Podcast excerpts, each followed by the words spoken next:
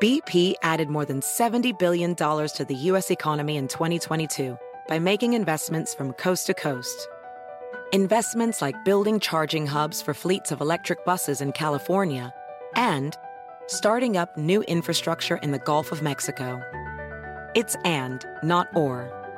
See what doing both means for energy nationwide at bp.com slash investing in America.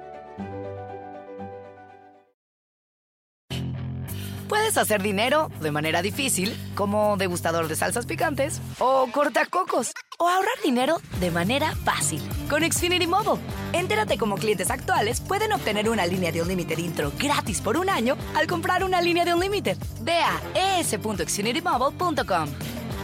Oferta de línea o límite gratis termina el 21 de marzo. Aplican restricciones. Xfinity Mobile requiere Xfinity Internet. Velocidades reducidas tras 20 GB de uso por línea. El límite de datos puede variar. Noticia en NTN 24. Hola, soy Moisés Naim y usted está escuchando una parte de mi programa de televisión.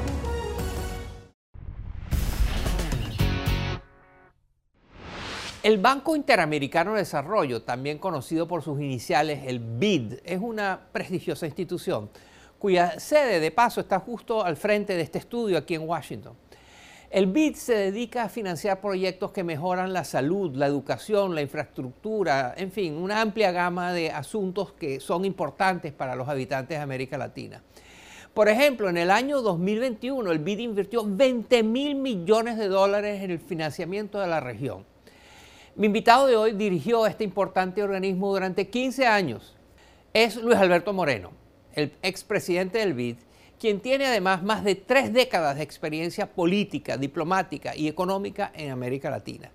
Fue un muy respetado embajador de Colombia en Estados Unidos durante siete años. Antes de eso fue ministro de Desarrollo Económico en su país, en Colombia, en los años 90. Moreno ha recibido importantes reconocimientos, ha sido condecorado por los gobiernos de Colombia, Brasil, España, Paraguay, muchos otros. Recientemente, Moreno publicó un libro titulado Vamos, siete ideas audaces para una América Latina más próspera, justa y feliz. Esta es mi conversación con Luis Alberto Moreno, el expresidente del Banco Interamericano de Desarrollo. Miren.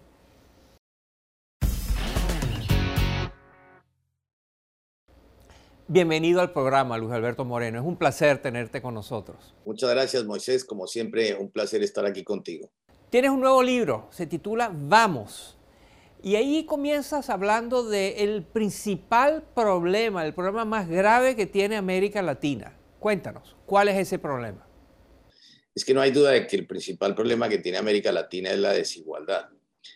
Hay países como países del, norte de Europa, por ejemplo, que en escasa cuatro generaciones encuentran la manera eh, de salir de la pobreza, mientras que en países como los nuestros, el mío incluido Colombia, se pueden demorar 11 generaciones. Y eso es todo fruto de la desigualdad, que viene también de falta de oportunidades. Por ejemplo, no es solamente el empleo, es la calidad del empleo. Y para tener empleos de calidad, muchas veces se requiere mejor capacitación. Entonces empieza uno a entrar digamos, en todo este circuito de entender mucho mejor eh, qué es lo que hace que no logremos romper ese ciclo de desigualdad que ha sido endémico en América Latina toda la vida y nos hace la región más desigual del mundo. En el libro planteas varias soluciones para disminuir la desigualdad. De esas, ¿cuál destacarías tú como lo más importante que hay que hacer para que la región sea más igual? sin duda, el camino para salir más rápido de la desigualdad pasa por la educación y obviamente eso eh, es algo en lo cual mucha gente coincide. Entonces, ese es sin duda un camino. El otro tiene que ver con sobre todo los, las personas de menores ingresos, lo que hoy en día eh, se habla de, de una renta básica para personas en la tercera edad y en familias que no han tenido la oportunidad de empezar, digamos, esa, e, e, esa trayectoria. Latinoamérica hizo con mucho éxito, por ejemplo, los llamados programas de transferencias condicionadas. El más conocido de ellos es el, el, programa que se inició en México de oportunidades o el caso eh, en Brasil eh, que empezó eh, el entonces presidente Cardoso y siguió el presidente Lula llamado Bolsa Familia. Ese tipo de programas lo que apuntaban fundamentalmente era ayudar a que los hijos, en lugar de irse a, trabajar cuando tenían la edad para poder estar estudiando, pues tener un subsidio eh, a la madre para que les, no solamente les diera buena alimentación, sino se asegurara de que fueran a estudiar. Tú te sumas a una larga lista de analistas, periodistas, académicos y líderes de todo tipo que abogan por el comercio entre los países latinoamericanos, la integración de América Latina. Esa es una frase, un deseo, una aspiración que repiten todos los líderes, desde Simón Bolívar hasta los libertadores y los políticos actuales. Y la verdad es que hay mucho discurso, pero no pasa mucho en términos de integrar la región. ¿Por qué en América Latina lo obvio se vuelve imposible? Eh, como usted sabe mejor que nadie, el comercio dentro de los países de la región suma si acaso el 17, 18%, cuando en Europa, dentro de la Unión Europea, suma arriba del 60%. Eh, porque hay todo tipo de acuerdos, el más grande, el más importante entre México, Canadá y Estados Unidos, después hay otro en Centroamérica, hay otro en el Caribe, hay el de la Alianza del Pacífico, hay de los países de Mercosur, hay del Pacto Andino, en fin. Sin embargo, si usted está en cualquier empresa y quiere tratar de navegar dentro de todos estos acuerdos, pues tienen diferentes normas de origen, cuotas, etcétera, que detrás de eso se, se esconden muchos temas de protección.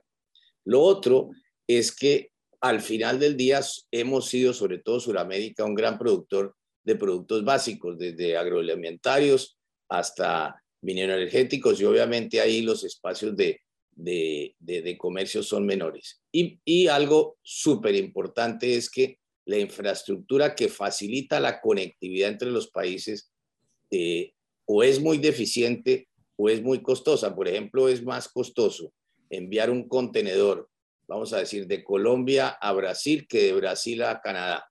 En el libro le recomiendas al ciudadano promedio de América Latina dejar de elegir líderes impredecibles. ¿A qué te refieres con eso, líderes impredecibles? A ver, básicamente cuando uno se pone a mirar los líderes exitosos en la región, casos como el del presidente Fernando Enrique Cardoso, como ustedes lo conoce bien, Moisés, eh, sociólogo de profesión, yo me recuerdo todavía en la universidad leyendo su famoso libro acerca de la dependencia de América Latina y su capacidad de poderse mudar con los tiempos y entender que cuando él llega al gobierno era una coyuntura muy distinta de todo lo que él había escrito y le toca unos retos enormes, entre otras unos temas, eh, una inflación que termina en crear lo que se llamó el plano real, que generó esencialmente una nueva moneda, pero que en el balance, más allá de todos los procesos económicos, lo que hizo en términos de reducción de pobreza fue impresionante.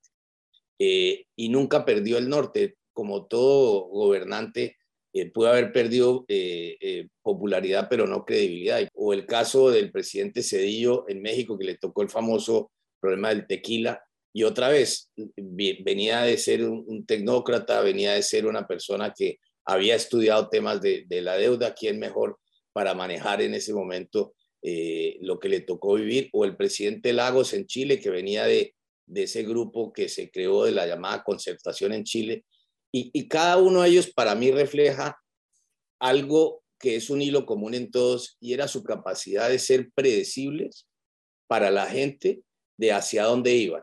Y en la medida que eso pase, eso alinea muchísimo todos los agentes económicos y elimina unos factores de volatilidad que le hacen mucho daño a los países. Muchas gracias, presidente Moreno, por estar con nosotros. Muchas gracias, Moisés. Esto es Efecto Naim. Puede verlo todos los domingos por NTN 24, a las 7 de la noche en Washington, a las 6 de la tarde en Bogotá y a las 4 de la tarde en Los Ángeles. Across America, BP supports more than 275,000 jobs to keep energy flowing.